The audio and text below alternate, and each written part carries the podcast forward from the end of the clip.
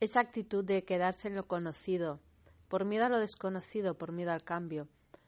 Se critica mucho lo de salir de la zona de confort porque se ha usado en demasía, se ha, se ha gastado la frase, la palabra y ya no tiene como, como profundidad. Pero en realidad habla de algo muy importante, que es el atreverse.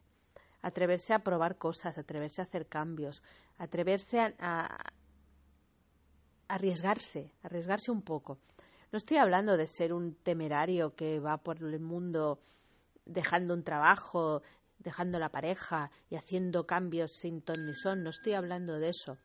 Estoy hablando de darse oportunidades, de confiar en uno mismo, de pensar que no tenemos por qué permanecer en una situación que realmente no nos gusta, no nos agrada, porque confiamos en que somos capaces de buscar algo mejor, de buscar algo que nos llegue más, más auténtico, sea en un trabajo, sea con una pareja, sea en el lugar de residencia, sea en una nueva afición, lo que, lo que una nueva pasión, es, es darse ese, esa, esa oportunidad realmente.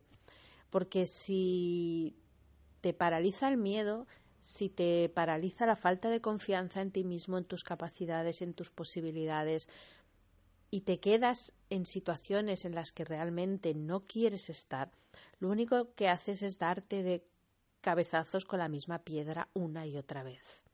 Entonces, claro que tiene una cierta importancia, por no decir mucha importancia, atreverse a salir de esa zona de confort tan sobada, manida y repetida. Pero no porque sea una frase de autoayuda, sino porque te va la vida en ello. La vida no de, de estar vivo o muerto, sino de estar vivo en la vida y no muerto en la vida. Bueno, espero tus comentarios.